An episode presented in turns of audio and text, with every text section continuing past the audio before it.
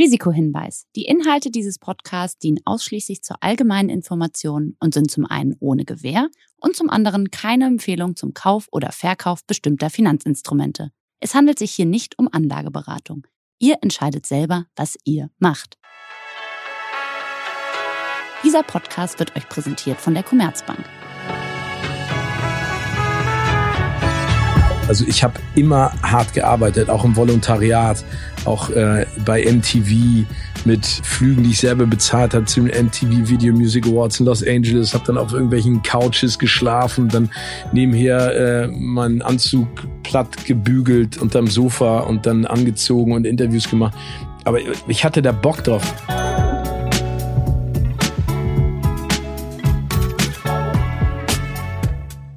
Ja, moin, moin und herzlich willkommen bei Money Money. Hier ist Lea Sophie Kramer. Ich bin Unternehmerin aus Berlin und ich bin sowas von aufgeregt, da ich heute in eine komplett neue Rolle schlüpfe, beziehungsweise deine Rolle, Steven.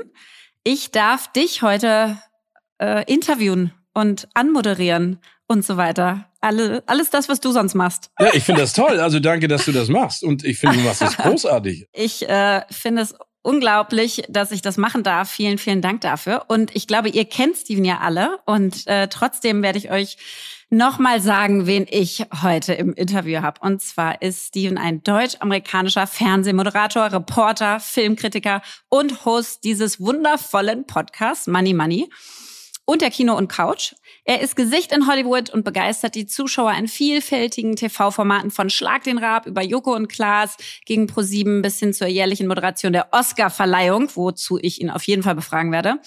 Und zusätzlich hat er gemeinsam mit zwei Bekannten, da bin ich auch gespannt drauf, auf die Geschichte, das Produktions- und Entertainment-Studio Elbgorilla gegründet und hat auch noch, ich glaube, ein oder zwei Kinderbücher rausgebracht, richtig? Das stimmt alles. Also ich habe mittlerweile vier Kinderbücher sogar rausgebracht. Wow. Aber okay. ähm, ich danke dir für diese lieben Worte und für das Intro.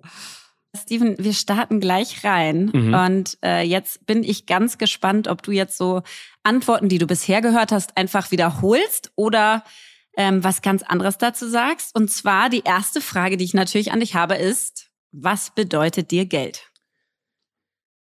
Also, persönlich bedeutet mir Geld gar nichts. Ähm, mhm. Und zwar möchte ich da gerne meinen meinen Vater zitieren. Ähm, als ich äh, meinen Führerschein gerade frisch hatte, den habe ich äh, umschreiben lassen äh, aus Amerika. Mit 16 konnte ich in Deutschland auch schon Auto fahren. Hatte ich einen kleinen Auffahrunfall und äh, bin nach Hause gekommen und war extrem frustriert und äh, auch mhm. so ein bisschen äh, schockiert und habe das meinem Vater erzählt. Und das Erste, was er zu mir gesagt hat, ist, geht es dir gut? Ist mhm. dir was passiert? Und äh, mir ging's gut und dann äh, meinte ich, ja, aber das Auto, meinte er, hör zu, das ist am Ende nur Geld. Und das hat er nicht gesagt, weil wir viel oder zu viel Geld hatten oder weil ich jetzt zu viel Geld verdiene, sondern weil er oder meine Eltern uns immer mitgegeben haben, dass es am Ende ja um das Leben an sich geht und um, um andere Dinge als Geld. Deswegen mhm. sage ich persönlich, bedeutet es mir nichts. Und nicht, weil ich zu viel davon habe. Ähm, für mich ist es äh, eine Fessel unserer Gesellschaft, um da ganz philosophisch ranzugehen, weil sich Geld in so vielen Bereichen unseres sozialen Miteinanders widerspiegelt. Ne? Also mhm. wenn man sich mittlerweile anguckt, worum es bei jungen Menschen auch geht, ne? Also wie viel verdient mhm. Cristiano Ronaldo? Wann mhm. kann ich mir einen Porsche kaufen, Lamborghini? Und das macht es eigentlich, äh, finde ich, kaputt. Für mich ist natürlich beruflich Geld eine Währung und eine Art von Auch eine Belohnung. Wertschätzung? Eine mhm. Wertschätzung, klar. Wenn ich ja. Ähm, ja. meinen Job gut mache, bekomme ich mehr Geld dafür. Man hat über die Jahre bestimmt seinen Marktwert auch gesteigert. Ähm, aber wenn man sich jetzt wirklich Gedanken darüber macht, und ich glaube, dass die Motivation einfach bei zu vielen Menschen mittlerweile Geld verdienen ist und mm. möglichst viel Geld verdienen ist und gar nicht mehr mm. darum, was mache ich eigentlich? Ist was es das, was mhm. mich äh, erfüllt? Mhm. Ist es das, was mir Spaß macht? Und, äh, und auch was kreiere ich damit für andere? Genau. Also was für ein Mehrwert im Sinne von echtem Mehrwert, nicht nur Geldwert, sondern einem echten Mehrwert für die Gesellschaft biete ich damit eigentlich. Genau. Ja, und ich glaube, das mhm. geht ja von vom, von der Briefträgerin bis hin zum Fernsehmoderator oder Superstar bis zum Bäckermeister. Ich glaube, wir haben, haben ja alle Anteil daran, wie wir uns als Gesellschaft weiterentwickeln. Ich habe auch keine Statussymbole. Ne? Also ich habe keine teuren Uhren. Keine ich habe keine. Uhr. Ich habe äh, mhm. mir ein altes Auto vor Jahren mal gekauft, ähm, weil ich da Bock drauf hatte. Aber äh, deswegen die Frage, was bedeutet mir Geld, ist eine spannende Frage, weil es mir persönlich wirklich nichts bedeutet. Ich gebe es gerne aus für mhm. Freunde und Familie. Ähm, es ist eine Wertschätzung in gewisser Art und Weise, aber ich finde, es nimmt Überhand mittlerweile. Und es ist, äh, es ist ein, ein, ein Drive in der Gesellschaft, der, der krank macht, vor allen Dingen, wenn du dir einfach anguckst, wie mittlerweile ja auch äh, die extrem Reichen immer reicher werden und die Menschen, die nichts Absolut. haben, immer ärmer werden. Und es ist ja eine Einbahnstraße. Absolut. Und ich meine, da reden wir ja nachher auch drüber. Klar, wenn man dann was erwirtschaftet hat, sage ich mal, Vermögen hat, dann will man dieses Geld auch arbeiten lassen. Und gleichzeitig ist es dann quasi passives Einkommen. Das heißt, man tut gar nicht mehr so viel dafür. Ähm, und das führt nat natürlich dazu, dass diese Schere immer, immer weiter auseinanderklafft. Was ich aber ganz spannend fand, ich habe letztens gelesen, dass für die Gen Z ist gar nicht Geld verdienen das Wichtigste, sondern Flexibilität. Also die würden einen Job eher nicht nehmen, wenn er ihnen keine Flexibilität ermöglicht. Und ja, da dachte ich so, ach, das ist ja spannend. Ja, aber ich finde, das ist ja ein Beweggrund, der, den ich äh, unterstütze. Also ich glaube, mhm. Ne, also diese Work-Life-Balance, also ich glaube, mhm. dass manchmal äh, da vielleicht auch eine falsche Wahrnehmung herrscht. Klar, Flexibilität, aber ich muss ja auch ein bisschen was dafür tun. Ne? Also ich kann nicht irgendwo hingehen mit äh, keiner Berufserfahrung, gerade frisch aus dem Studium Voll. und sagen, ich will das Gehalt haben. Und äh, das ist ja meistens auch eine Forderung, die ein bisschen absurd ist. Ähm, und äh, so viele Tage frei und am liebsten Homeoffice. Und wenn ich fünf Monate Urlaub machen möchte zwischendurch, dann ist er am besten auch noch voll bezahlt. Das voll. funktioniert ja auch nicht, ne? Also es ist ja immer ein Give and Take. Also ich finde, ja. und da kommen wir wieder zur Wertschätzung und zu dem auch, was du machst in deinem Business, ne? Wenn du einen Job gut machst, dann ist es ja auch völlig okay, wenn man sich da gewisse Freiheiten rausnimmt. Das meine ich jetzt gar nicht nur monetär. Ähm, aber ich glaube, es ist wichtig, das in Relation zu setzen. Und wofür erwirtschafte ich da am Ende das Geld? Ich erwirtschafte das ja nicht, äh, um das äh, auf die hohe Kante zu legen und dann mit 75 zu sagen, so jetzt gucke ich mir mal das Leben an und mache Highlife in Tüten, sondern es geht ja darum, dass man auch zwischendurch genießt. Und ähm, ich glaube, da muss man einfach überlegen, was ist einem wichtig. Und deswegen finde ich gut, wenn die Gen Z sagt, ich suche mir einen Job, der mir Flexibilität bietet, aber der mir auch Spaß macht. Ne? Mhm. Aber und gleichzeitig, ich bin echt, ich finde es ganz spannend, die Diskussion. Ich habe letzte Woche ähm, gerade mit dem CEO von Stepstone gesprochen, dem Sebastian Detmers, und der hat dieses Buch, Die große Arbeiterlosigkeit, geschrieben, was ja. gerade so total durch die Presse geht. Und es ist wirklich krass, weil wir Unternehmer oder auch Selbstständige, du arbeitest ja auch mit ganz, ganz vielen unterschiedlichen Menschen, Freelancern und so weiter. Wir müssen uns mehr und mehr um die Talente bewerben, weil wir einfach eine schrumpfende Bevölkerung haben. Also einfach weniger Erwerbstätige. und wir haben ja einen krassen Fachkräftemangel. Und deswegen ist es in der Tat so, was du gerade sagst, dass die jungen Leute sich das mehr und mehr aussuchen können, wo sie arbeiten, wie sie arbeiten, was sie da noch alles an Goodies haben wollen, mit hier Kaffee umsonst und Bier und dem und dam. Und ähm, das finde ich schon ganz spannend. Also diese Balance aufrecht zu erhalten, ist, ist gar nicht so easy. Und deswegen würde mich aber mal als weiteres interessieren, was bedeutet dann für dich Reichtum? Also in dieser Definition bleibend, wann fühlst du dich reich? Die, die, die klassische Antwort, und die ist ja auch absolut nachvollziehbar, ist ja, äh, dass Reichtum nicht durch ein Wort oder einen Satz beantwortet werden kann. Also es ist ja nicht ja. nur monetär, sondern es ist ja die Kombination aus dem, was man sich erhofft und was man hat. Das heißt, ja. eine gewisse Freiheit, eine gewisse Lebensqualität mhm. und sicherlich auch die Ruhe.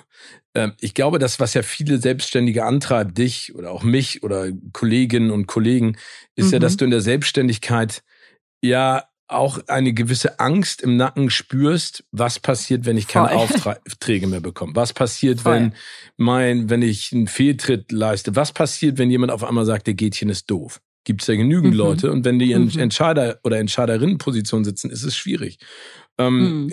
Das heißt, Reichtum beginnt vielleicht ab dem Punkt auch monetär, wenn du weißt, du kannst einen gewissen Lebensstandard halten. Der steigt ja auch immer mit dem Einkommen. Ne? Also ich habe äh, vor 30 Jahren mit meinen Kumpels Urlaub gemacht an der französischen Atlantikküste mit 200 Mark für zwei mhm. Wochen. Das wird jetzt ein bisschen schwieriger.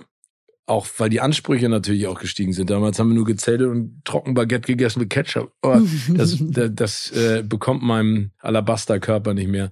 Ähm, mhm. Also auch das ist eine, eine schwierige Frage, bei der sich ja meine Gäste und Gästinnen ja auch immer sehr schwer tun. Reichtum ist für mich eine gewisse Zufriedenheit, mhm. die, die mir ein Selbstbewusstsein und eine Sicherheit gibt, Situationen, die nicht glücklich sind oder die auch mal schwer sind, zu meistern. Also ich sage jetzt mal, wie Rocky äh, von Sylvester Stallone, dass der am Ende immer aufgestanden ist und nicht liegen geblieben mhm. ist. Und ich glaube, mhm. das ist ganz mhm. wichtig. Das ist, das ist für mich Reichtum, wenn ich diese innere Ruhe und Kraft habe. Und ist bei dir auch, also die innere Ruhe und Kraft, hast du ja gerade gesagt, kommt auch viel durch Selbstbewusstsein. Ne? Du bist ja in unterschiedlichsten Bereichen tätig. Also du hast ja wirklich verschiedenste Jobs. Also der eines Moderators ist ja ein anderer als der eines Filmkritikers meinetwegen oder eines Podcast-Hosts oder was auch immer. Das heißt, ähm, wie, sag ich mal, hm, priorisierst du eigentlich diese verschiedenen äh, Tätigkeiten, die du so hast und auch, sag ich mal, Einkommensstränge, in der Selbstständigkeit, weil du ja genau das, was du gerade gesagt hast, gucken musst, dass immer genug reinkommt, dass man sicher ist, dass es irgendwie nach vorne geht, dass du auch selber wächst. Wie priorisierst du zwischen diesen total unterschiedlichen Tätigkeiten, die du so machst? Also eine, eine Dann sehr, bist du ja auch noch Investor und Gründer und so. Also ist ja wirklich total breit. Ja, also ich bin, glaube ich, ein rastloser Geist und das führt dazu, dass ich meine Finger, Finger in vielen Töpfen habe. Ähm, mhm. Was ja auch ein bisschen konträr zur deutschen Mentalität ist, weil da heißt Total. es ja immer, Schuster bleibt bei deinen Leisten und Total. wieso ist der Sänger Schauspieler und der Moderator Voll. Investor? Und es verwirrt hier auch immer alle, ne? ja. ne? So, was bist du denn jetzt wirklich? Genau, bei mir genau. auch, was ist denn deine Positionsbeschreibung jetzt genau, Lea? Ja, und das, und das ist ja eigentlich die völlig falsche Frage. Genau. Das ist ja, schlimm. Ja. Ne, also wa, was Aber bist sagst, du eigentlich? was sagst du denn? Sagst du, ich bin Moderator? Was sagst du, wenn man sagt so, was machst du? Sagst du viel? Nee, was sagst du? Nee, ich sag, ich sag, boah, das ist eine gute Frage. Also ich glaube, das, was ja äh, primär den meisten immer in den Kopf schießt sofort, ist natürlich das, was ich im Fernsehen mache, weil das ja. sicherlich am ja, weil es die am, größte Reichweite genau hat. am populärsten ja. in dem Kontext ist. Aber es gibt ja, also mir passiert es ja häufig auch, dass Leute sagen, wer bist du denn eigentlich? Also, ne, wenn jemand mit mir ein Foto ja. macht und so, dann kommt jemand. Ich kenne den Namen und weiß genau. so ein bisschen, was du machst, aber. Genau, wer mhm. bist du eigentlich? Ich sage, ich mache was im Fernsehen und so ein paar andere Sachen. Also, mhm. das ist für mich auch, da, darüber entwickelt sich auch nicht mein Selbstbewusstsein. Ich glaube, mein Selbstbewusstsein basiert sicherlich darauf, dass ich das, was ich mache, gerne mache und vor allen Dingen ähm, dass ich so ein bisschen nach der Maxime lebe, wenn ich wagt, der nicht gewinnt. Ähm, mhm. Und auch das ist etwas, was unsere Eltern immer uns mitgegeben haben, also meinen Brüdern und mir, dass sie gesagt haben, du kannst ja nichts falsch machen. Du lernst ja aus jeder mhm. Entscheidung, die du triffst, weil mhm. das ist dann am Ende der Erfahrungsschatz, der dich auch in anderen Bereichen wachsen lässt. Und das ist ja bei dir genauso. Mhm. Wenn ich, wenn ich mhm. die ganze Zeit immer drüber nachdenke, oh, soll ich jetzt irgendwann mal schauspielern oder soll ich es nicht machen? Wenn ich es nicht mache, weiß ich nicht, ob ich es kann. Wenn ich es nicht mache, weiß ich auch nicht, ob es etwas ist, was die Leute sehen wollen oder was mir Spaß macht.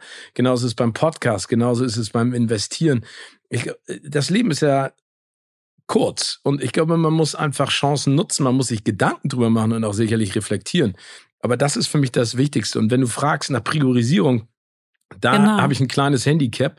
Ähm, da bin ich, glaube ich, zeitweise zu rastlos, um vielleicht auch mhm. meine Kraft zu bündeln, um etwas richtig nach vorne zu treiben. Das, ja. das muss ich, glaube ja. ich, noch um mal. Um so einen Riesenhebel zu haben. Genau. Äh, ne, also mhm. da muss ich, da muss ich mich manchmal einfach echt an der Kandare reißen und, und fokussieren, weil auch das ist etwas, glaube ich, was, äh, was unsere Gesellschaft sozusagen propagiert. Ähm, ne, lauf rum, mach alles mal so. Aber ich glaube, man muss auch lernen, dass wenn man was gut macht, äh, bringt das ja beiden Seiten was. Und das, was du von angesprochen hast, das ist ja ein Beitrag zur Gesellschaft. Ne, da will ich jetzt meinen Beitrag zur Gesellschaft nicht in ein falsches, äh, zu großes Licht drücken. Aber ich glaube auch, dass die Unterhaltung wichtig ist für Total unser gesellschaftliches Miteinander. Absolut. Und sag mal, also das heißt, ich höre aber raus, du priorisierst nicht nach dem, was dir das meiste Geld bringt. Nein. Bei den verschiedensten Tätigkeiten, die du machst. Im Nein. Gegenteil, sondern nach äh, Spaß. Spaß, nach Wachstum, nach was ist es? Spaß, Herausforderung, Wachstum. Mhm. Also es gibt okay. genügend Jobs, die ich zwischendurch auch mache, ähm, wo, wo es mir nicht um das Geld geht ähm, mhm. sondern, oder, also wo es mir wirklich um den Spaß geht oder um, um alte, sag ich mal, Bekanntschaften und Freundschaften und ähm, dass man sich gegenseitig unterstützt. Das finde ich total mhm. wichtig. Das nervt mein Management zeitweise sehr, äh, was ich äh, auch verstehen kann. Ich habe ja jemanden an meiner Seite schon sehr, sehr lange, die ihren Job fantastisch macht und äh, sozusagen die Business Side ähm, übernimmt, also Good Cop, Bad Cop.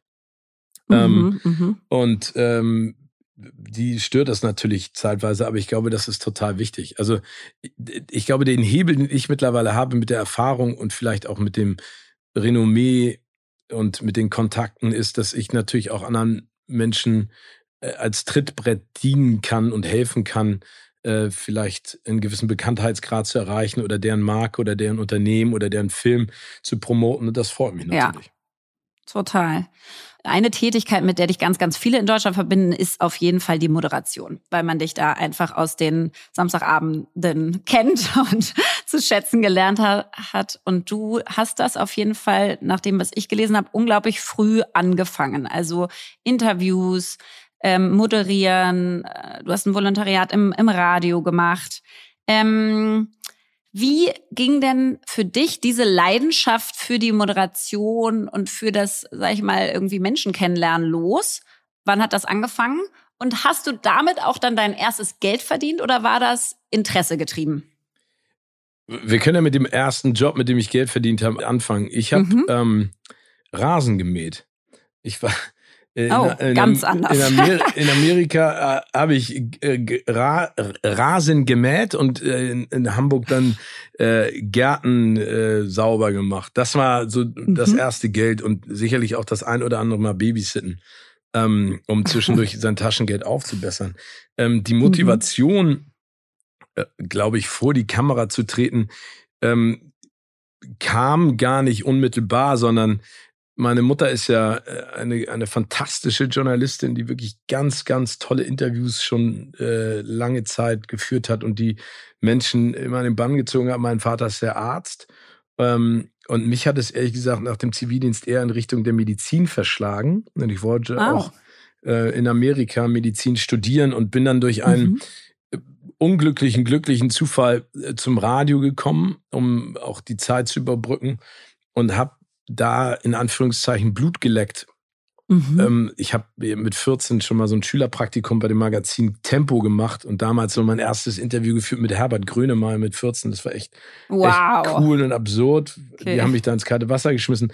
Aber das war jetzt nie so der Beweggrund, dass ich zum Fernsehen wollte. Mhm. War dann ja beim Radio und war lang bei MTV und dann sind da einfach so ein paar glückliche Zufälle auch zusammengekommen, dass ich vor die Kamera gehen durfte.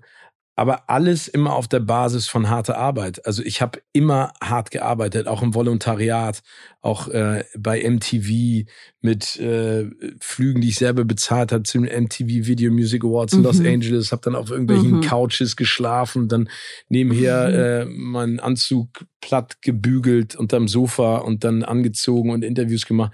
Aber ich hatte da Bock drauf. Mich hat mich hat's einfach mhm. immer interessiert, mit Menschen zu sprechen, weil da dadurch lernt man am aller allermeisten. Und äh, und ich finde es spannend. Das findest du ja auch in deinem Job interessant, wie Menschen ticken, was ist deren Motivation, wohin es geht, was ist deren Lebensziel oder Elixier und ähm, nee, mhm. und ich habe dann einfach echt das Glück gehabt, dass die bei MTV mich sehr zu schätzen wussten, dass ähm, mich dann ein Caster, Hans-Wolfgang Friede, der damalige Chef vom Dienst von TAF entdeckt hat.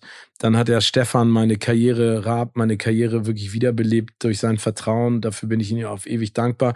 Und mhm. natürlich auch jetzt alles mit Joko und Klaas.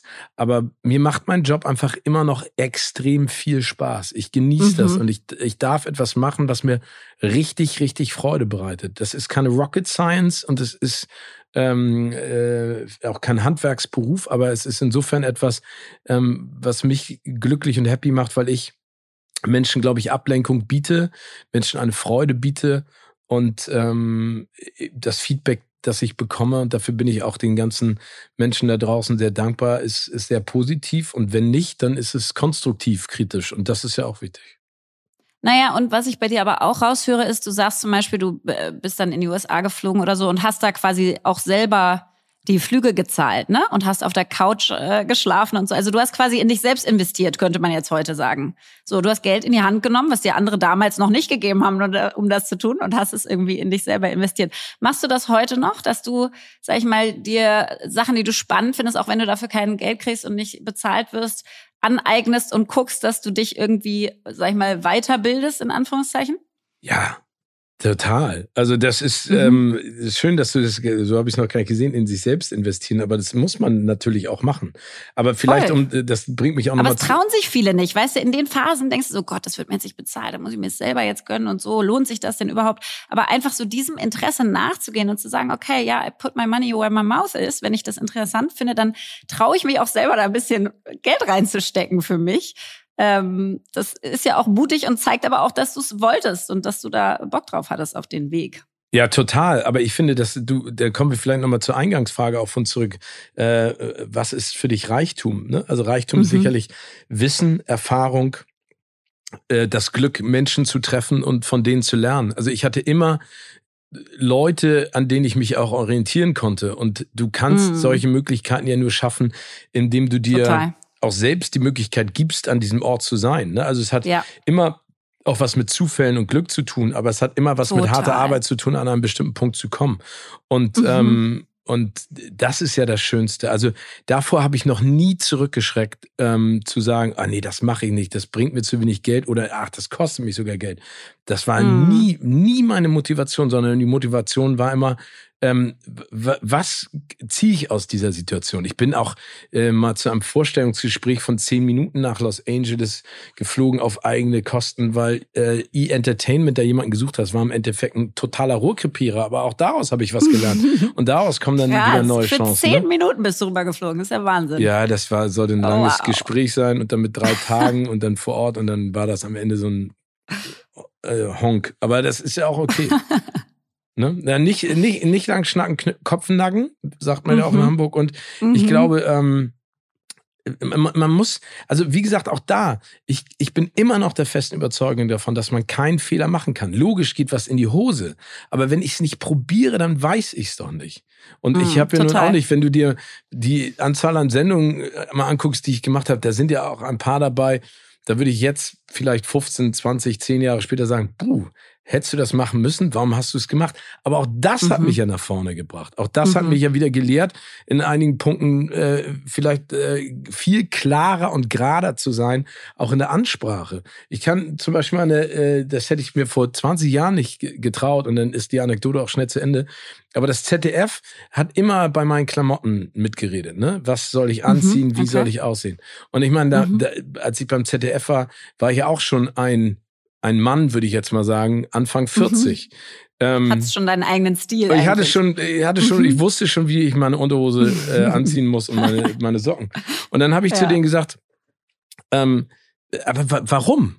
Und dann meinen sie, ja, uns gefällt das nicht. Und dann meine ich so, aber hab, sagt ihr das denn auch zu Thomas Gottschalk? Und dann meinen mhm. sie, ja, aber Thomas Gottschalk ist ja, der, du kannst dich doch nicht mit Thomas Gottschalk vergleichen. Dann meine ich so, nee, nee, ich vergleiche mich ja nicht mit der Karriere von Thomas Gottschalk, mhm. sondern von der Ansprache, wie ihr mit mir umgeht. Mhm. Ihr sagt doch nicht, Thomas Gottschalk, dein Blümchen-T-Shirt mit den pinkfarbenen Cowboy-Boots sieht scheiße aus.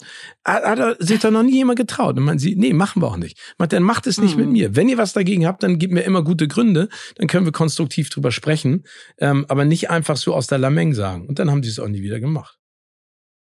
Weil wir haben jetzt gerade gesprochen über gute Investitionen in sich selber und jetzt auch du äh, für sich selber einstehen und so. Was war denn, was war denn so die schlechteste Investition, die du bisher so getätigt hast? Keine. Also echt nicht. Kein, nein, weil weil also es hat nicht alles funktioniert. Ich habe ja mal ein mhm. Restaurant gehabt in in New York. Das klingt total geil und ähm, total geil. Ja, es war, es war ja anfangs ein Café, dann war es eine Bar, dann ein Restaurant, dann war es ein Restaurant mit, mhm. einem, mit einem Nachtclub. Und ich dachte, ey, dann bist du da auch häufiger mal und das wird total cool und dann verdienst ja. du da auch richtig Kohle mit. Hast du auch was zu tun, das ist gut. Genau, war alles nicht. War alles nicht. Das war, ähm, das war ähm, hat nicht, hat nicht so funktioniert, wie wir uns das alle gewünscht haben. Das hat eine, eine Freundschaft sehr strapaziert, ähm, äh, mhm. die dadurch, glaube ich, aus so einem kleinen äh, Schmiss gekriegt hat, leider mhm. Gottes. Ähm, und im Nachhinein habe ich es gemacht. Äh, es liest sich immer noch total witzig äh, in der Vita. Äh, es war damals ähm, hm. eine, eine Geschichte, die ist so entstanden aus der Lameng. Und klar, es hätte ein riesiger Erfolg sein können, aber ich würde es nicht als Fehlinvestition ansehen. Mhm. Wir haben Geld verloren, ja, aber die Erfahrung, die wir rausgemacht haben, ist einfach, und der bewundere jeden Gastronom und jede Gastronomin, die das professionell machen, das mhm. ist ein absoluter Knochenjob. Ich bewundere mhm. Leute, die das schaffen, ihre Restaurants, Cafés, Bars gut laufen zu lassen. Und die haben, weiß Gott, nach der Corona-Pandemie auch echt auf die Schnauze gekriegt. Und ähm, ich weiß jetzt, dass das nicht das ist, was ich kann. Und äh, ja. ist ja auch völlig okay. Ich glaube, was vielen ja auch im Kopf äh, ist, wenn man so an dich denkt, ähm, ist diese deutsche Ausstrahlung der Oscarverleihung und deine Moderation dessen. Das war ja schon einfach ein krass großer Job. Wie, und jetzt hast du vorhin gesagt, man braucht aber auch viel Glück und Zufall und so, ne? Also man muss sich quasi in die richtige Position auch bringen, dass wenn solche Sachen dann anklopfen, dass man die auch äh, auch inhaltlich gut rüberkriegt. Wie erzähl mal einmal, wie kommt so ein Job zustande und äh, ruft dann da plötzlich jemand an und sagt, Steven, willst du das machen? Musst du da selber deinen Namen in den Ring schmeißen? Wie kommt man an so eine Wahnsinnsaufgabe ran? Das ist ähm, auch wieder ein, eine, eine gute Fügung gewesen. Ich habe ja schon immer mein Interesse für Filme bekundet und für Serien. Habe das ja auch beim Radio gemacht. Das war auch mhm. immer so mein Steckenpferd. Dann bei TAF, die Interviews, ähm, da wollte meine Kollegin vor der Kamera, Britta Sander, hatte da keinen Bock drauf. Die war eher so auf der Nachrichtenschiene. Ich habe so die Unterhaltung, das Entertainment gemacht. Und irgendwann ging es halt darum, äh, wer macht die Oscar-Verleihung jetzt vom roten Teppich? Und ich habe die immer zusammen geguckt in Hamburger Kinos, mhm. angezogenem mhm. Smoking mhm. mit Freunden und, und meinem Bruder und habe das immer sehr genossen und habe dann Echt, mal ja, einfach als Zuschauer, ja, weil total. du das so faszinierend fandest. Okay. Ja, ich fand mhm. das einfach großartig und habe dann meinen Hut in die mhm. Waagschale geworfen und mhm. ähm, durfte das dann machen und äh, wurde sehr unterstützt vom Sender und habe das jetzt ja auch zum 20. Mal dieses Jahr gemacht.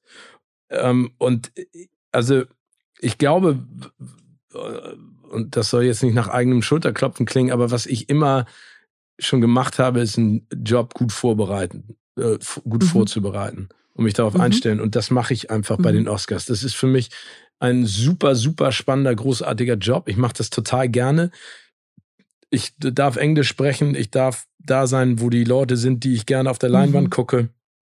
Es ist spontan, es ist schnell, es ist unruhig. Ähm, hm. Man muss ähm, spontan auf äh, Fragen, Richtig auf Dinge, wach sein. Ja, wach sein. Und das mhm. macht echt Bock, wenn du da vier, fünf Stunden stehst. Ja. Und ich bin dafür total dankbar. Ja. Es gab ja, also äh, liebe Grüße nochmal an Rainer Laux, der damals, äh, sag ich mal, äh, die Entscheidung ge gefällt hat, dass ich das machen darf. Ähm, ja. Und dann gab es aber im Nachhinein äh, auch genügend Probleme bei ProSieben. Ne? Dann gab es da Ideen, wer alles am roten Teppich stehen sollte, von Boris Becker bis Joko und Klaas bis ja. ähm, Anke Engelke, die es auch großartig gemacht hat, zweimal.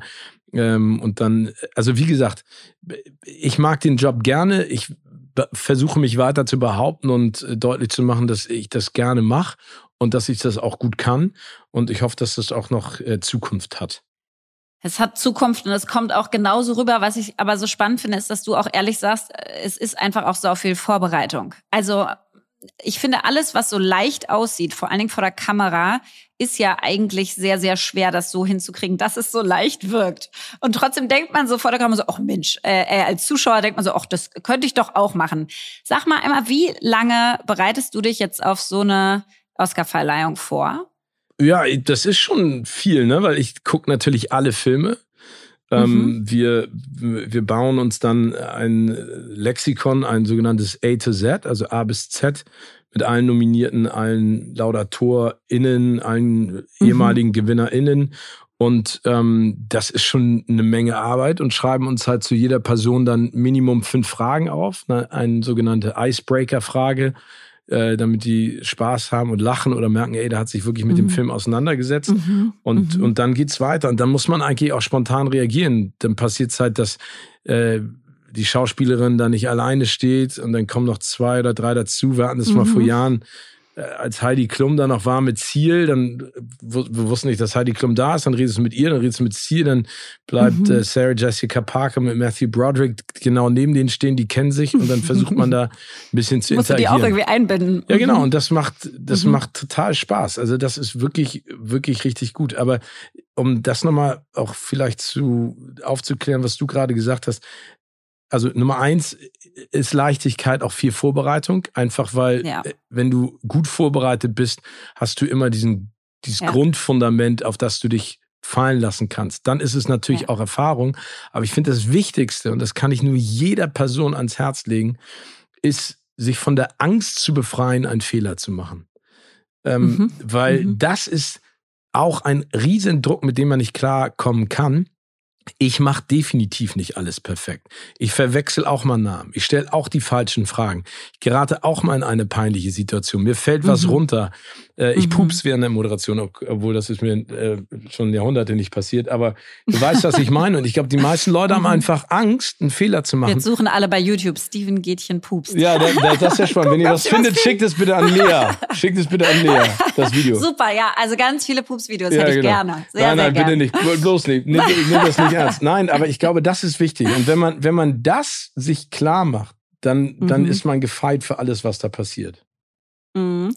Und sag mal, jetzt hast du ja noch einen Schritt gewagt, mit dem ich äh, viel näher bin, also das Gründen von Unternehmen. Das heißt, du hast ähm, jetzt auch noch äh, in Hamburg ja eine Produktions- und Entertainment, sag ich mal, Schmiede gegründet, Elbgorilla. Ähm, ist es für dich was komplett anderes? Ist es auch wieder ein Ausleben von Kreativität? Komplementiert das dein Investmentportfolio? Also was war so der, der Hintergedanke äh, hinter Elbgorilla und was macht ihr damit? Also es gibt mehrere Beweggründe. Nummer eins stand einfach irgendwann mal die Frage im Raum, warum kreiert man Dinge, an denen andere dann partizipieren? Weil mhm. wenn man es nicht selber auf die Beine stellen kann, gibt man das immer an, an Menschen, die man kennt mhm. aus dem Produktionsumfeld. Und die Frage mhm. haben wir, also wir sind ja mehrere Gesellschafter an dieser mhm. Firma, dann einfach irgendwann klar beantworten können. Zu dritt gesagt, seid ihr, ne? Genau, also der, der mhm. Klamp Verlag hält 25 Prozent dran und wir sind zu dritt, Tim, Christian und ich. Mhm. Und haben einfach gemerkt, wenn wir unsere kreativen Säfte zusammenschmeißen, dann funktioniert das gut. Und wir haben auch viele mhm. Ideen. Wir machen ja Podcasts bis zu YouTube, linearem Fernsehen.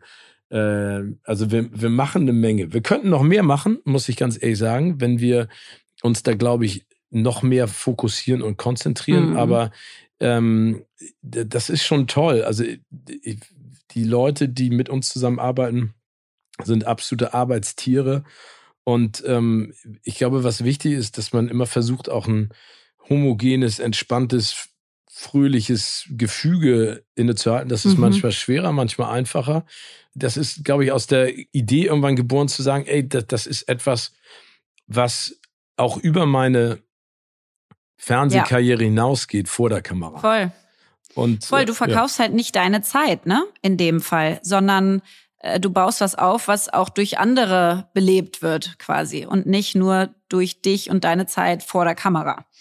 Total. Und, und ich glaube, mhm. das Spannende ist ja auch, und äh, wir haben ja wirklich jede Altersstufe auch bei uns in der Firma vertreten.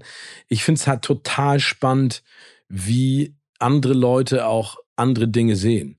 Ähm, ich glaube, dass was das größte Problem ist am Älterwerden, ist nicht nur die, die Physis, sondern dass man ja immer knorziger wird in der Birne. Ne? Also man, man glaubt, man hat die Weisheit mit Löffeln gefressen, was ja mhm, totaler Total. Quatsch ist ähm, weil das Wichtige ist ja, und da kommt dann auch wieder das Interesse an anderen Menschen dazu. Jeder mhm. hat ja mhm. eine andere Sichtweise. Und ich glaube, wenn man akzeptiert und da auch wieder konstruktiv in Diskurs geht, bemerkt man einfach auch, wie eingeschränkt man teilweise gedacht hat. Und da verändert sich auch so ein bisschen die Lebensposition und Einstellung.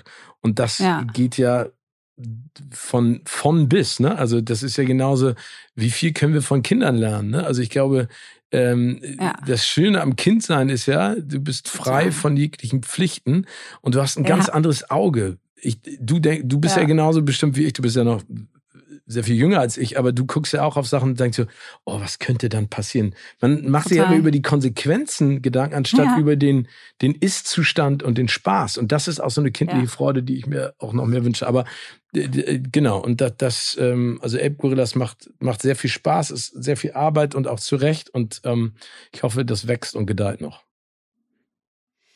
Schön, finde ich ultra spannend. Äh, jetzt haben wir gar nicht mehr Kinderbücher geschafft, aber was ich auf jeden Fall gern noch wissen würde, ist, als du dann dein erstes Geld so verdient hast, ich weiß nicht, ob das große Geld mit dem Rasenmähen kam, wahrscheinlich noch nicht, sondern erst später. Was hast du dir davon gekauft? Also ich habe mir ehrlich gesagt immer äh, Freizeitvergnügen erkauft. Also ich habe mir nie, okay. ich, ich habe mir keine keine Uhr gekauft. Ähm, mhm. Ich habe mir das, also ich habe mir in späteren Jahren, also mit äh, Ende 20, habe ich mir einen Ford Mustang gekauft, einen alten, ähm, ein Hardtop, weil ein mhm. Freund von mir, äh, die immer aus Amerika über Holland hergeholt hat, der hat ein Autohaus äh, und verkauft, die äh, wirklich ganz toller Kerl. Und der hat mir immer gesagt, mhm. mach das doch mal. Und das war für mich jetzt kein Invest, sondern ein Spaß. Der, der mhm. erste ist leider ausgebrannt, was eine Vollkatastrophe oh, war, wow. weil da war eine kaputte Benzinpumpe dran. Also so schnell verpufft oh, es auch. Dann habe ich mir aber kurz danach noch mal einen Ford äh, Mustang gekauft. Ähm, ähm, Fastback und äh, also der, das Auto von Steve McQueen aus Bullet im Prinzip ein, mhm. ein legendärer Film und den den habe ich immer noch, aber das war für mich ehrlich gesagt eher ein Spaß, also äh, also nicht gedacht als Investment. Ähm, mhm. Und ich glaube, ich habe äh, früher einfach das Geld verprasst und dann habe ich mir irgendwann, als Top Gun rauskam, habe ich mir Cowboy-Stiefel gekauft und eine Lederjacke. das war mein Invest. Okay, aber eigentlich ist es Invest in Experiences. Also du willst einfach ja. coole Erlebnisse schaffen. Mhm. Ja, ja. Also, ja für, für mich und äh, für alle, die ich sehr gerne mag um mich rum. Ja. ja, weil das ist ja auch ja. etwas, was man vielleicht manchmal unterschätzt. Aber was ich noch mehr gelernt habe zu schätzen, vor allen Dingen in der, in der Pandemie, mit dem nicht sehen und nicht treffen und nur in kleinen Grüppchen und dann zwischendurch gar nicht, wie sehr mir das abging, Familie und Freunde zu sehen. Das, das, das. So krass. Ja. ja. Und das, ich glaube, das hat auch bei vielen einen Knacks ausgelöst. Voll. Und da sind wir wieder beim Thema Reichtum. Also das ist Reichtum, finde ich zumindest, ja. Wenn man diese, diese geselligen Abende hat, die einfach nicht enden wollen und wo du irgendwie lachst und diskutierst und weinst und wo alle Emotionen hochkommen. So, ich finde, das ist ein Gefühl von Reichtum. Da denkst du so, boah, was habe ich für ein reiches Leben ja. im Sinne von anderen Menschen und was kann man mit denen alles so besprechen. Genau. Aber die letzte Frage, die ich habe, weil wir jetzt da gar nicht so drauf eingegangen sind, ist, ähm, du machst unfassbar viel jetzt, ja. Du kreierst viel, du bist viel vor der Kamera, äh, du setzt viel in die Welt, du gründest und so weiter und so fort. Und dann gibt's ja noch einen Teil, wenn man dann mal erfolgreich ist und Vermögen, sage ich mal, erwirtschaftet hat, äh, der den einfach verwalten muss quasi. Machst du Aktieninvestments, Krypto, kaufst Immobilien, also oder hast du Menschen dafür? Wie kriegst du in dein volles Leben sag ich mal, die Verwaltung, ein bisschen in Anführungszeichen, die langweiligere Verwaltung deines Vermögens auch noch rein? Also ich habe jemanden, der mich da unterstützt, ähm, mhm. weil mein Interesse leider Gottes an also äh, an Krypto habe ich überhaupt kein Interesse. Das haben mir jetzt schon viele auch in diesem Podcast versucht zu erklären, wie toll das doch ist. Aber da sage ich auch immer wieder, wenn, wenn eine wenn eine Branche so volatil ist und Voll. so abhängig von Stimmungsschwankungen, Voll. dann habe ich da überhaupt kein Interesse dran, weil das ein Zeitfresser ist. Und alle sagen, auch wenn du das machst, musst du dich damit wirklich richtig auseinandersetzen. Und ich ehrlicherweise, die, die das Geld verloren haben, die reden auch nicht groß drüber. Ne? Ich ja. habe letztes Jahr irgendwann in Krypto investiert, äh, im Peak und habe irgendwie, glaube ich, bisher über 50 Prozent auf jeden Fall meines Kryptovermögens bisher verloren. Ja, also mal zu aller Ehrlichkeit, weil ich da auch mal rumprobieren wollte und es hat überhaupt nicht funktioniert, das Rumprobieren.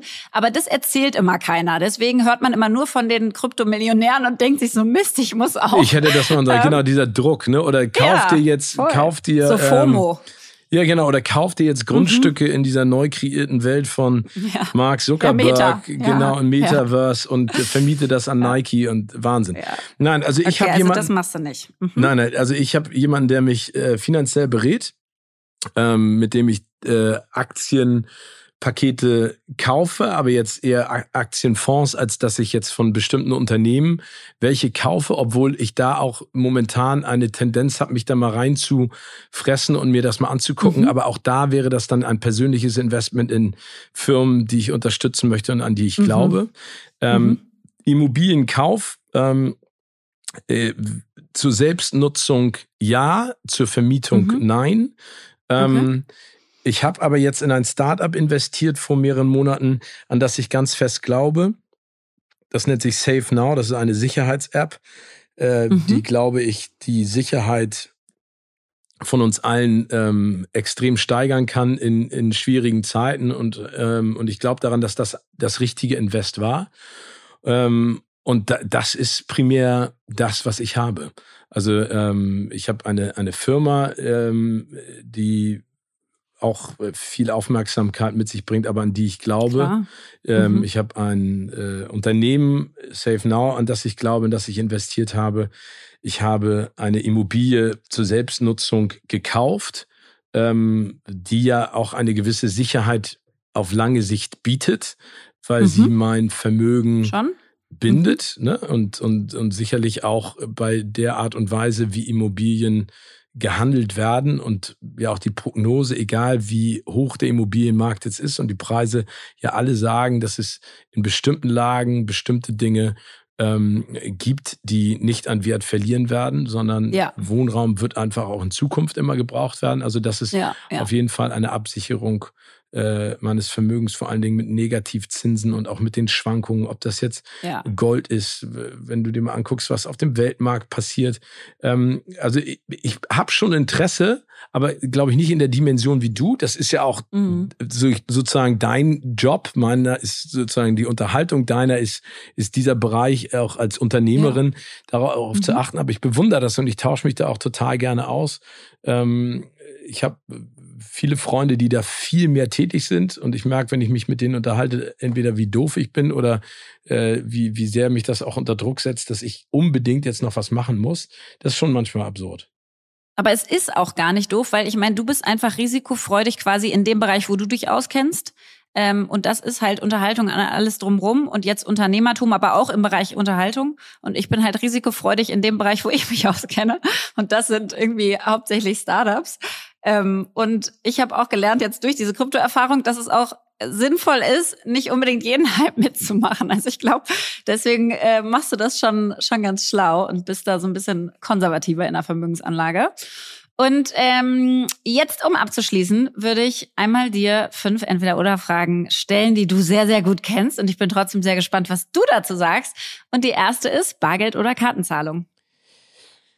Ähm, ich bin ein, ein großer Freund der Kartenzahlung mittlerweile. Ich habe immer ein bisschen mhm. Bargeld dabei, ähm, weil das geht manchmal schneller. Irgendwie ist das was Haptisches. Vielleicht ist das einfach auch noch mhm. sehr oldschool. Äh, Kartenzahlung ist natürlich sehr angenehm, obwohl wir da in Deutschland mhm. ja auch lange, lange Zeit hinterhergehängt haben. Das hat mich total genervt. Äh, das kannst du in jedem skandinavischen Land, kannst du immer Total. schon in Amerika mit Total. der Karte zahlen, egal welcher Betrag. Ich habe ja jetzt immer noch ein paar Mal Diskussionen ne, im Taxi. Nee, sie haben Klar. aber Barzahlung angegeben. Meinst du, ja, aber ich habe ja. kein Bargeld, ich möchte kein. Ja, aber dann muss ich das und das zahlen. Dann denke ich immer so, was diskutierst du denn jetzt mit mir? Ja. Das finde ich dann echt anstrengend. Also ich würde jetzt sagen, der Leichtigkeit halber auch im Sommer kein Portemonnaie dabei zu tragen, sondern nur die ja. Karten, Kartenzahlung. Und hast du dann die Karten oder nutzt du dein Mobiltelefon quasi, Handy, Handyzahlung? So weit bin ich noch nicht. Nein. Oh, Steven, nein, das ist so eine Bereicherung. Ja, ich weiß, ich weiß, das sagen alle. Oh, meine es ganzen, ist so großartig. Ja, meine ganzen Jungs machen das auch irgendwie nur. im Café und machst so Piep und es ja. ist fertig. Ich liebe es so Ja, sehr. auf der anderen Seite, auf der anderen Seite schreckt mich immer noch äh, so, so ab, dass, wenn du dir mal überlegst, wie, was für ein zentraler Teil unseres Lebens das Telefon geworden ist. Ja, ja. Ne? Also du surfst, Ja. deine ganzen Nummern Ja. sind drin, du fühlst Ja. dich nackt, wenn du es mal 20 Minuten nicht in der Hand hältst. Dann auch Ja, noch wenn du das Karten verlierst, drin. kannst du wirklich nichts mehr machen. Genau, meine persönlichen Daten. Buh. Also, aber äh, gut. Ja, ein Freund Es von gibt mir ja ist auch das einige, gerade. die haben quasi ihren Schlüssel auf dem Handy, ne? Also die öffnen ja mit ihrem Handy ihre Wohnung. So, das heißt, wenn das Handy dann weg ist, hast du wirklich gar nichts mehr. Kein Geld, kein Schlüssel, kommst nicht mehr rein. ja, genau. keinen Eine anrufen, Sicherheitsanlage, man die Fenster, ja, Fenster legen ab und zu. Nee, das, das Eure App ja, und, dann passiert das. Ja, gegangen. Das siehst du, und dann passiert so etwas wie, wie meinem besten Kumpel jetzt gerade vor ein paar Tagen, äh, äh, ist weggerutscht und ins Wasser gefallen mit Handy in der Hosentasche. Und dann war es Schrott. Oh, Und dann, ne, von Oh. wegen wasserdicht. Ich nenne die Firma jetzt nicht, Oh. aber von wegen wasserdicht. halt. Okay. okay. Nächste Frage. Geiz oder Gier? ähm, da gab es ein paar sehr spannende Definitionen. Ähm, Mhm. Geizig bin ich, also sage ich jetzt mal per se, überhaupt nicht. Gar nicht. Ähm, Gier, äh, Gier, wenn man in die griechische Mythologie äh, zurückgeht, war Gier immer äh, der, der Samen an jeden Unheils und einer jeden tragischen Oh, äh, Geschichte. okay. Wenn man Gier aber so interpretiert, ich weiß gar nicht, wer das bei, äh, bei, bei mir im Podcast war, und sagt, gierig zu sein ist ja was Positives, weil man Mhm. etwas verlangt vom Leben. Mhm. Ähm, Mhm. Und wenn man das also ins Positive dreht, finde ich, ist Gier Mhm. definitiv ähm, etwas Gutes. Also Gier nach Leben, Gier nach Spaß, Gier nach Freude. Also so ein bisschen dieses Stay Hungry von Steve Jobs, so interpretiert. Ja, genau. Ich, ich glaube, wenn die Mhm. Gier aber einen gesunden Menschenverstand überschreitet, also Gier nach Geld, Gier nach Erfolg, Mhm. Gier nach Mhm. Ansehen, dann ist es schon wieder falsch. Aber wenn es Gier nach, Na, nach schönen Dingen ist, dann finde ich es völlig okay. Es darf halt nur ni- nicht eine gewisse Grenze überschreiten. Deswegen sind Geiz und Gier eigentlich beides grenzüberschreitende Wörter. Aber wenn ich wählen Mhm. muss, bin ich nicht geizig, sondern eher gierig im Positiven. Mhm. Und ähm, wärst du lieber, wenn du müsstest, wärst du lieber Bankräuber oder Kunstfälscher? Da ich ja ein großer Film- und Serienliebhaber bin, definitiv Bankräuber, weil äh, Bankräuber äh, Weil es einfach die besseren Szenen gibt. Dann. Ja, besseren Die Bilder Szenen. sehen besser aus. Ja, genau. Es wird ja, es wird ja auch, es wird ja auch äh, besser äh, romantisiert, sage ich jetzt mal. Also Stimmt, Bankräuber total. sind ja nicht immer nur böse, sondern die haben ja auch manchmal hehre Robin Hoodsche ähm, Charakteristiken. Ähm, äh, Kunstfälscher auf der großen Leinwand fände ich ziemlich stinke langweilig. Ich, aber ich, ich würde Ja. sagen äh, Bankräuber. Okay. Äh, lieber den Lottogewinn oder die Sofortrente? Dieses Wort ist schon so grausam, Ja. aber trotzdem. Ja, da, ja, ja. ich, Möchtest du die Sofortrente haben? Also da ich, da ich ja äh, äh, nur kurzfristig in die Rentenkasse eingezahlt habe, äh, ist, ist die Rente, die ich ausbezahlt kommen, bekommen würde vom Staat, wenn ich das Rentenalter erreiche, äh, bei der Inflation und bei der Ding, äh, den Dingen, die da draußen passieren, gleich null. Ähm, ich, ich wäre, weil ich so ein bisschen auch manchmal die Maxime habe, das Leben ist zu kurz und das äh, soll gar nicht heraufbeschwören, Mhm. dass mein Ende naht. Aber Mhm. äh, wir alle wissen nicht, äh, was das Leben für ein buntes bereithält. Mhm. Bin ich für den äh, Lottogewinn, weil das eine Summe wäre, die ich direkt hätte, mit der ich, Mhm. glaube ich, viele Dinge direkt tun kann ähm, für Familie und Freunde und für ein schönes Leben, äh, die ich sehr viel mehr schätzen würde als eine Sofortrente äh, oder eine, eine Rente auf Lebenszeit, obwohl Knoss ja auch gesagt Ja. hat, das ist totaler Quatsch, gibt's gar nicht, gibt's nur ein paar Jahre. Ähm, also ich glaube, ich möchte lieber ähm, Lieber den Lottogewinn. ja, bitte. genau. Ich glaube, damit kann man Einmal Lotto mehr, gewinnen, bitte. Ja, einfach, Okay. kann man mehr mit anfangen und, und auch klarer damit äh, Stellung beziehen. Ja. Und dann Podcast oder TV-Interview? Eine sehr spannende Frage. Ich, glaube, der, der Charme eines Podcastes ist, und das siehst du jetzt ja oder hörst du ja auch gerade an dem, wie wir Mhm. unser Gespräch führen, ist, dass keine Kameras dabei sind und dass sich die Menschen schneller, länger öffnen. Das klingt absurd, Mhm. aber es ist so. Ich glaube, du kannst so. einfacher ein, ein Man Podcast fühlt sich nicht so beobachtet. Genau. Und, deswegen überlegt man nicht so sehr, was man da jetzt sagen kann oder was nicht, sondern sagt einfach das, was man wirklich denkt. Genau. Ist, ist so meine Beobachtung. Genau, Mhm. ich hätte gern, ich hätte gern ein gefilmtes Podcast-Interview. Mhm. Könnt ihr ja für die nächste Staffel dann machen. Ja, du, gerne. Also ein schönes Gespräch. Ähm, also das ist ja das große Manko an diesen äh, Press Junkets mittlerweile bei Filmen und Serien. Äh, in drei Minuten, was sollst du da für eine Atmosphäre kreieren? Kannst du ja gar nicht. Ja. Aber das ist dann die, ja. die Kunst, wie bei den Oscars. Ja. So, und jetzt will ich natürlich noch von dir wissen, wie du derzeit eine Million Euro heute investieren würdest. Ähm, ich würde auf jeden Fall aufteilen. Ähm, und zwar würde ich ähm, 500.000 Euro nehmen, um das konkret zu investieren. Ich glaube, ich würde nochmal in der Startup-Szene mich umschauen. Dann würde ich dich anrufen und fragen, äh, ist das sinnvoll, sich das mal anzugucken? Auch da wieder aus mhm. persönlichen Gründen, glaube ich, das muss etwas sein, was ich persönlich gut finde, weil ansonsten ist es für mich nicht Total. das richtige Invest, weil das würde sonst Investment. genau, mhm. weil das würde zu viel Zeit dann, glaube ich, konsumieren. Ähm, und wenn es ein emotionales Invest ist, dann macht man das gerne. Ähm, dann würde ich nochmal in meinem näheren Umfeld gucken, ob es da familiäre oder Freunde oder Freundinnen gibt, die ich unterstützen kann bei Dingen, die die gerne machen würden, dann würde mhm. ich ähm, vielleicht selber auch mal überlegen, gibt es einen Start-up-Gedanken, den ich gerne fortführen würde. Ich habe da so ein paar Ideen, äh, aber momentan nicht die Zeit und vielleicht auch nicht das Geld, mhm. äh, um da den nächsten Schritt zu gehen. Ich würde äh, und das meine ich ganz ernst, ich würde auf jeden Fall in eine Charity äh, Geld investieren mhm. oder den spenden. Äh, das ist Dunkelziffer e.V., weil die etwas machen, was ich absolut bewundere. Ähm, äh, und zwar kleine Menschenseelen versuchen zu schützen und wir aufzubauen, die einfach Schlimmstes erlebt haben. Und ähm, mhm. es gibt nichts Wichtigeres für unsere Zukunft als unsere Kinder. Oh, und dann würde ich auf jeden Fall, ähm, glaube ich, mit einer Handvoll Menschen, die ich äh, sehr, sehr liebe und schätze, eine tolle, tolle Reise machen und äh, gemeinsam das Miteinander zelebrieren. Und dann muss man sehen, was noch übrig ist. Schön, Steven. Ich äh, freue mich sehr, dass du mich hier auserkoren hast und dass ich mich als Moderatorin austesten durfte bei dir im Podcast und äh, hoffe sehr, dass du morgen den Lottogewinn von einer Million Euro bekommst und mich dann anrufen musst, weil du in Startups investieren möchtest. da freue ich mich jetzt schon drauf. Und äh, dann danke ich dir für das Gespräch und wünsche euch ganz viel Spaß und Freude mit der nächsten Staffel. Ich danke dir, liebe Lea, und danke für die schönen Fragen, das Zuhören und auch für, für dein Feedback. Es hat mir sehr viel Spaß gemacht. Und um die eine Million Euro zu gewinnen, muss ich erstmal einen Lottoschein ausfüllen, aber das kann ich jetzt ja gleich machen. danke dir. Mach mal gleich.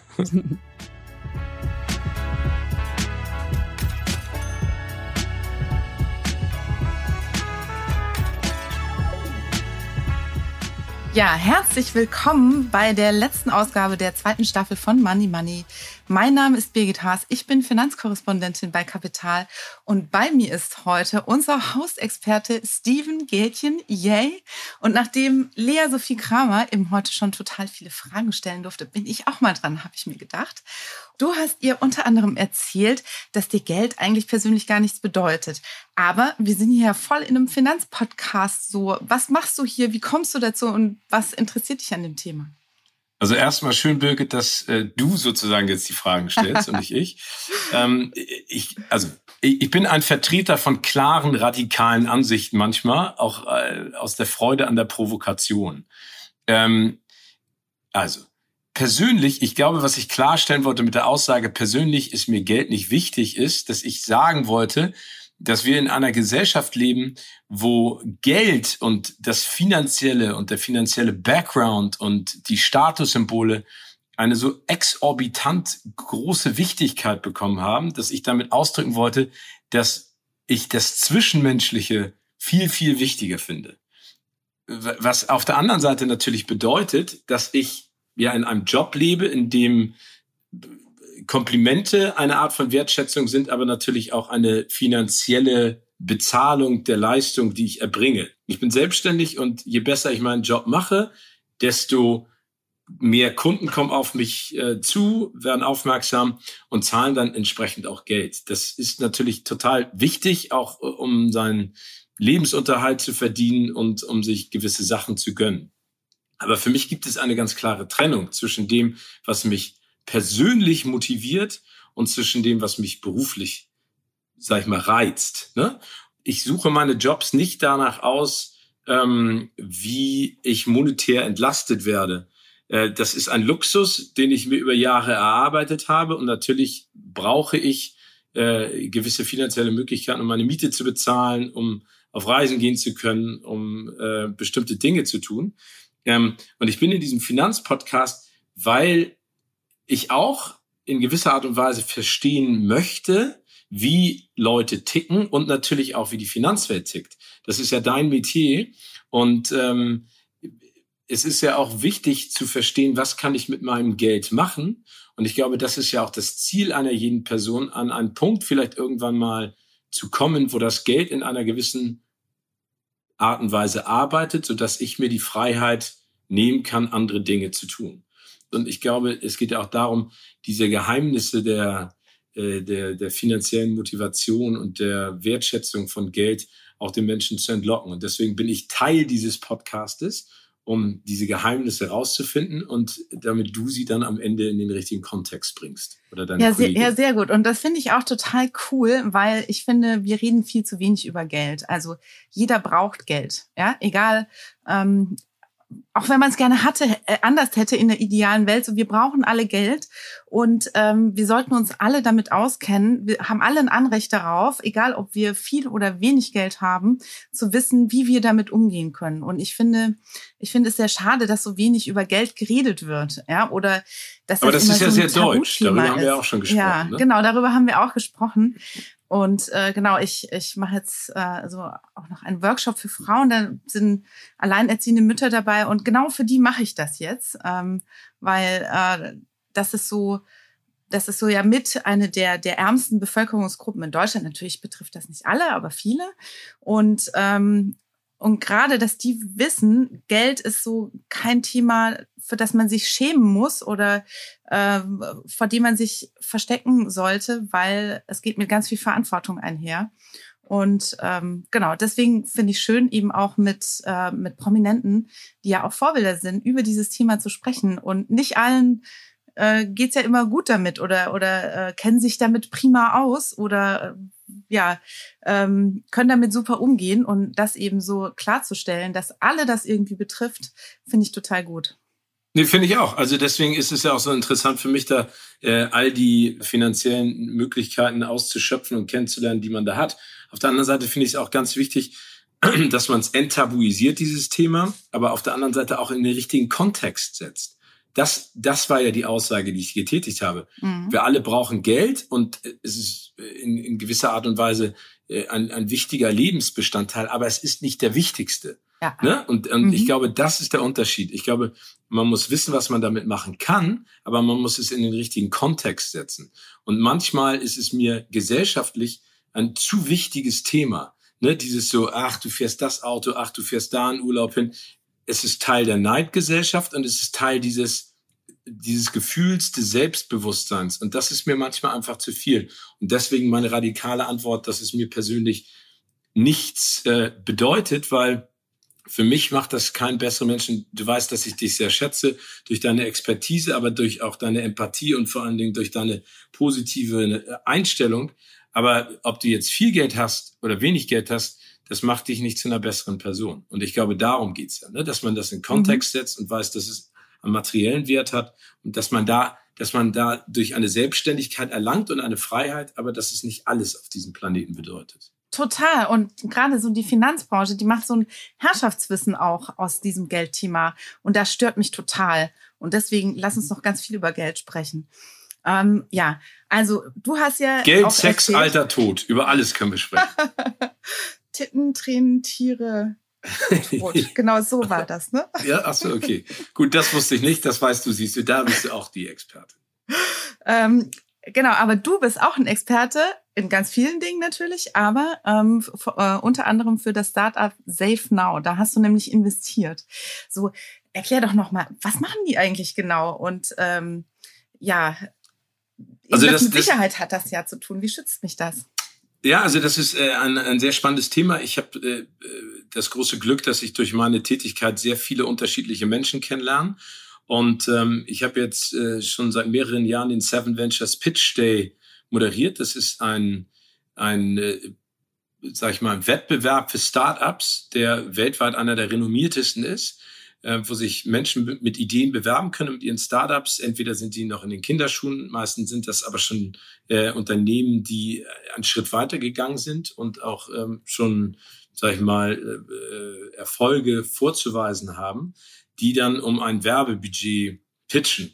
Und der Tillmann Rumland, der Gründer und CEO von SafeNow, war in diesem Pitch mit dabei und er hat eine unfassbar emotionale Story erzählt, ähm, die ihn dazu gebracht hat, SafeNow zu gründen. Es geht bei SafeNow um eine Sicherheits-App, die uns allen im Alltag, egal ob man äh, mit der Bahn fährt, auf ein Konzert geht, ähm, in einem Restaurant sitzt, in einem Nachtclub ist, bei der Arbeit unterwegs ist, die Möglichkeit gibt, sich sicherer zu fühlen. Ich glaube, dass wir ähm, äh, auch täglich merken, dass äh, in unserem Alltag einfach, und ich will das gar nicht jetzt überdramatisieren, aber dass man sich an bestimmten Orten unsicher fühlt und dass vielleicht auch die Möglichkeit der Hilfe und der Zivilcourage nicht mehr äh, ständig sozusagen äh, präsent ist.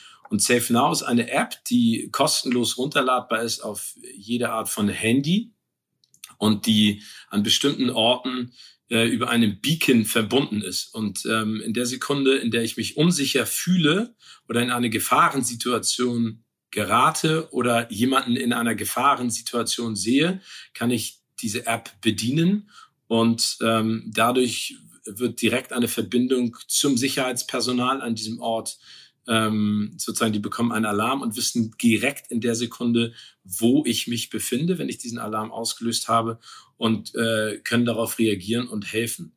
Ähm, zwei Dinge sind mir dabei wichtig zu sagen. Diese Daten, äh, die man aussendet, werden nur für den Moment gesendet. Also da wird nichts abgespeichert in irgendeiner Art und Weise oder äh, wir, wir, wir wollen da keinen Polizeistaat in irgendeiner Art und Weise erzeugen, sondern es geht um die situative Sicherheit.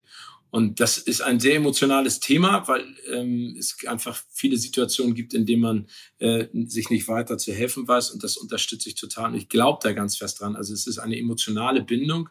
Und der Tillmann ist einfach ein, ein großartiger Typ, ein Visionär, ein, ein begeisternder CEO. Und ähm, ich freue mich, dass ich da Teil dieser, dieser Community sein kann. Und ähm, kann nur jedem empfehlen, schaut es euch mal an. Es ist wirklich ähm, etwas, was bahnbrechend ist, meiner Ansicht nach.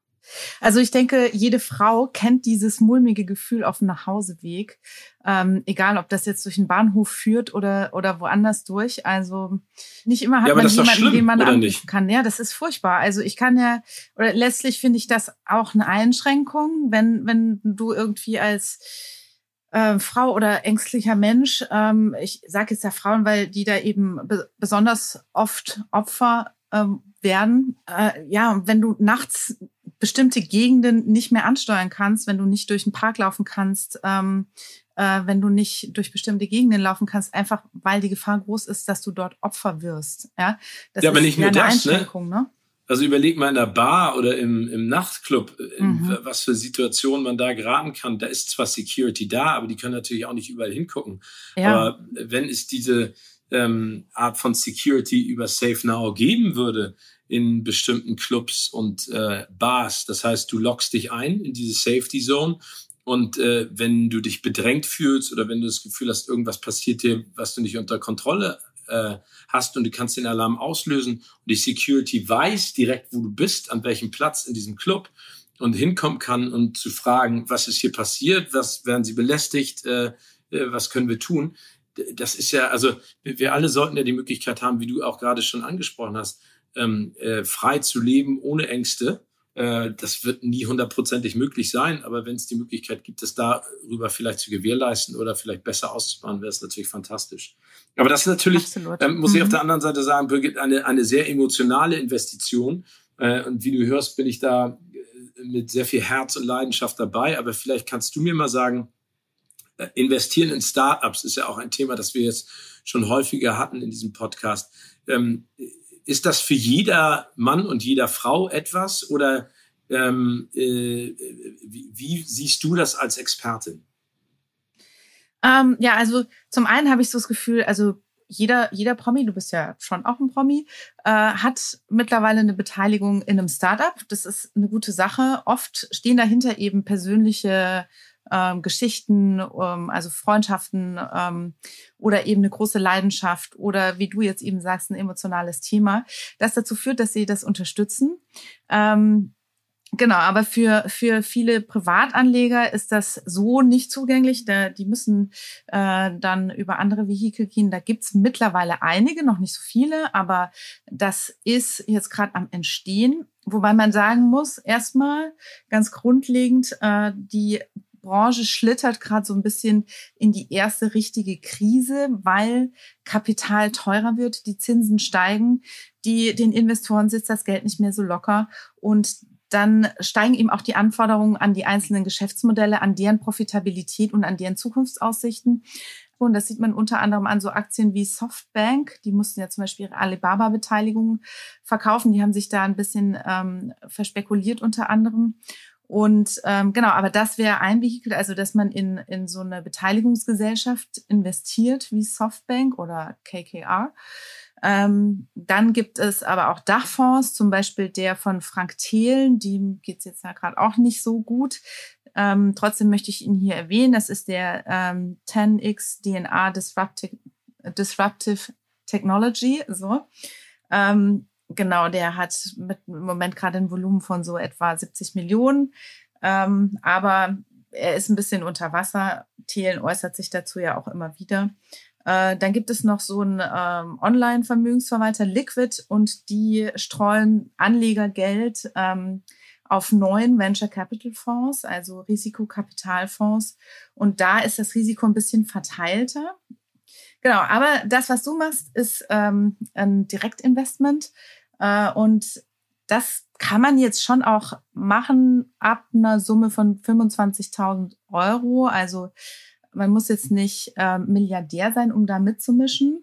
Ähm, über Business Angel Plattformen und äh, oder auch eben solchen Veranstaltungen, ähm, wie du sie eben genannt hast, kann man da Möglichkeiten finden und sich an Netzwerke andocken und dann irgendwie schöne Unternehmen unterstützen.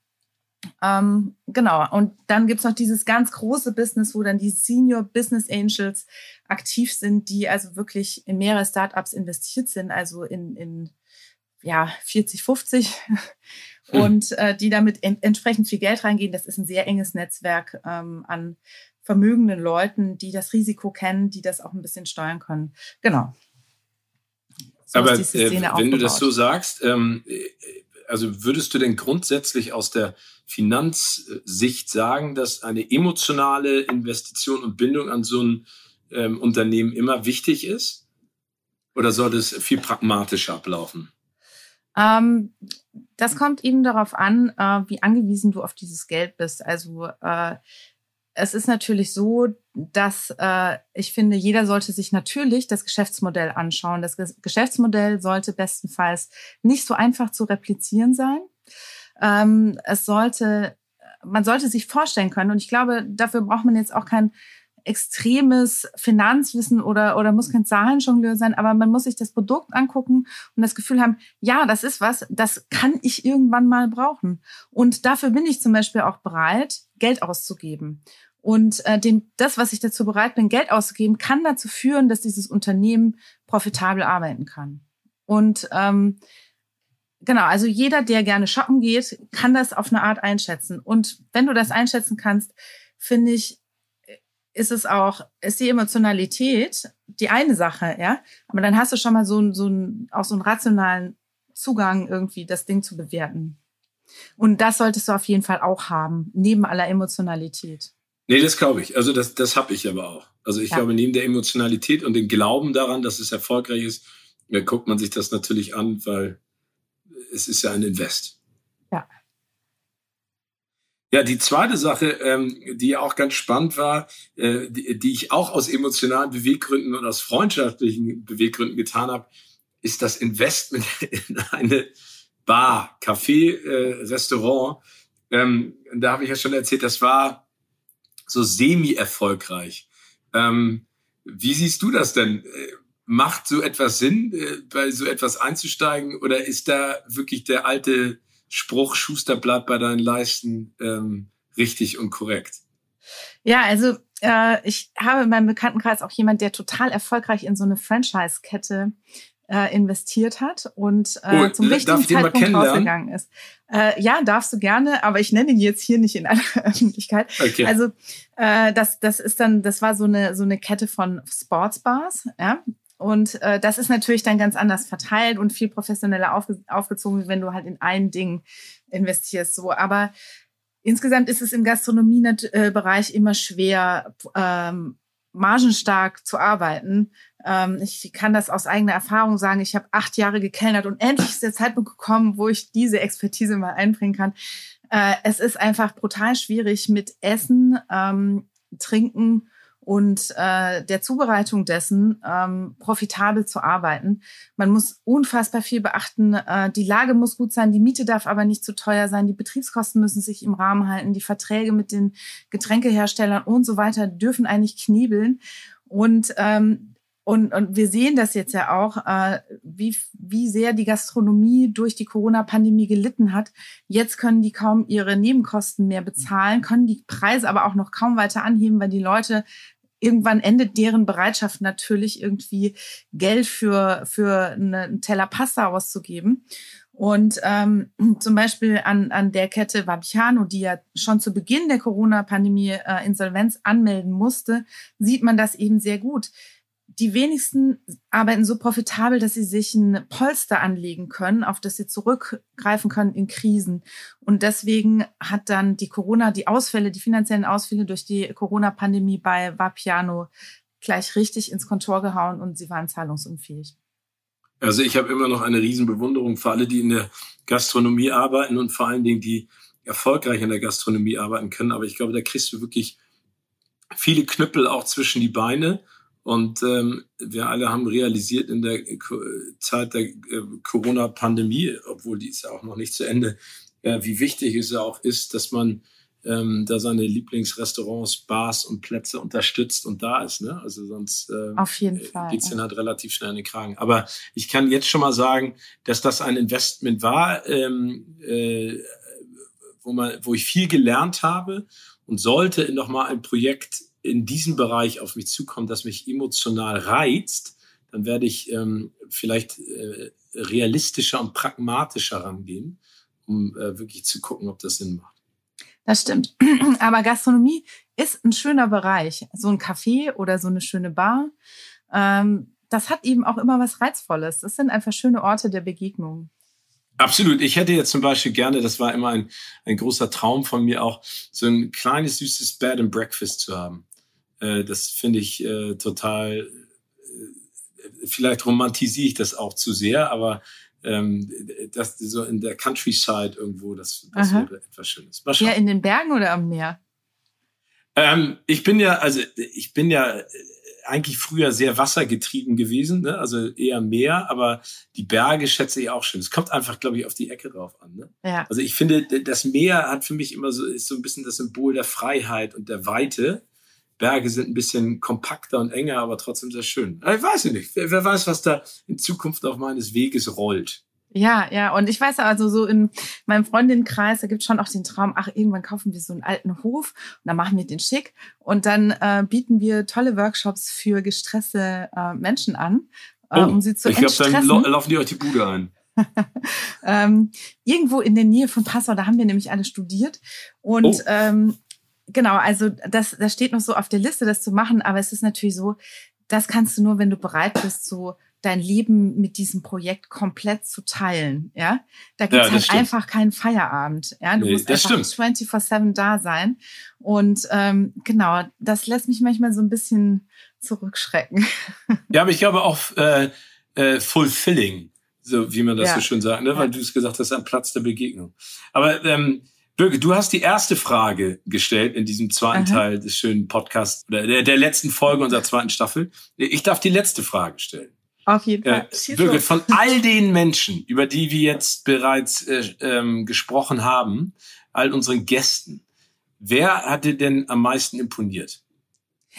Also imponiert haben mir ganz viele, auch manche, die gar nicht da waren, wie die Frau von Tom Junkersdorf. Aber äh, ich fand auch, ich fand Leslie Kio toll, die ähm, Sachen über die Musikindustrie erzählt hat, die ich echt nicht wusste. Und ähm, genau, ich fand äh, den Knossi zuletzt und äh, Özcan äh, Kossar super lustig. Ähm, ich fand Max Kruse beeindruckend, weil er einfach ähm, ein sehr gut verdienender Fußballer ist, um es mal so zu sagen. Und äh, ich finde irgendwie Fußball halt so ein Bereich ist, wo Geld so eine so eine krasse Rolle spielt und die auch so so viele Statusobjekte haben und dann mal von einem zu hören, so, so was macht der damit und und warum macht der das und so. Äh, das fand ich total cool und ja, und ich fand es echt auch spannend, was die so zum Teil machen. Also da, da geht es ja dann nicht nur, also viele, viele von denen, die dann viel Geld haben, haben eben auch Vermögensverwalter und Berater. Ähm, aber, äh, aber dann geben sie doch privat irgendwie Geld aus für Sneaker, für Sammelkarten, ja, ähm, und, und, und frönen da so der Sammelleidenschaft. Das fand ich total spannend. Ähm, genau, und spannend fand ich auch, dass wirklich eigentlich fast alle äh, Fragen zu der Kryptowelt hatten. Da bin ich mal gespannt, ob das in der nächsten Staffel auch noch ist, ob wir dann noch über Bitcoin reden müssen, weil alle das sich überlegen, ob sie sich da ähm, was kaufen. Ja, ich glaube, das ist immer der Druck der Öffentlichkeit und der Menschen, die extrem erfolgreich damit sind. Aber die, die nicht erfolgreich damit sind, die sprechen ja meist nicht drüber. Also das Spannende finde ich, und das rundet das so schön ab, was du auch vorhin gesagt hattest, äh, wir sollten viel mehr über Geld reden Nummer eins, um es zu enttabuisieren, aber auch zu entmystifizieren, äh, damit man einfach versteht, dass es ein Vehikel ist, um ein, ein gutes Leben zu führen, um sich in Sicherheit zu wiegen, aber dass es wirklich am Ende nicht alles ist, aber dass man selbst in der Hand hat, was man damit tut. Birgit. Ja, genau. Du bist eine großartige Expertin und ich danke dir, dass du mich hast äh, sanft davonkommen lassen äh, und mich nicht auseinandergenommen hast für das, was ich mit meinem Geld mache. Aber ich glaube, ich mache da einiges gut. Anderes muss ich noch lernen. Und ich freue mich äh, mit dir auf die dritte Staffel mit vielen neuen Gästen, vielen inspirierenden Talks und vor allen Dingen mit spannenden Themen. Und ich bin auch gespannt, was mit Krypto und Bitcoin passiert. Und danke dir, Steven. Du bist ein wunderbarer Host. Auch ich habe super viel gelernt. Äh, und ich verspreche es, in der dritten Staffel nehme ich dich dann auseinander. Ich freue mich auf jeden Fall riesig drauf. Vielen Dank. Dieser Podcast wird produziert von Podstars bei OMR.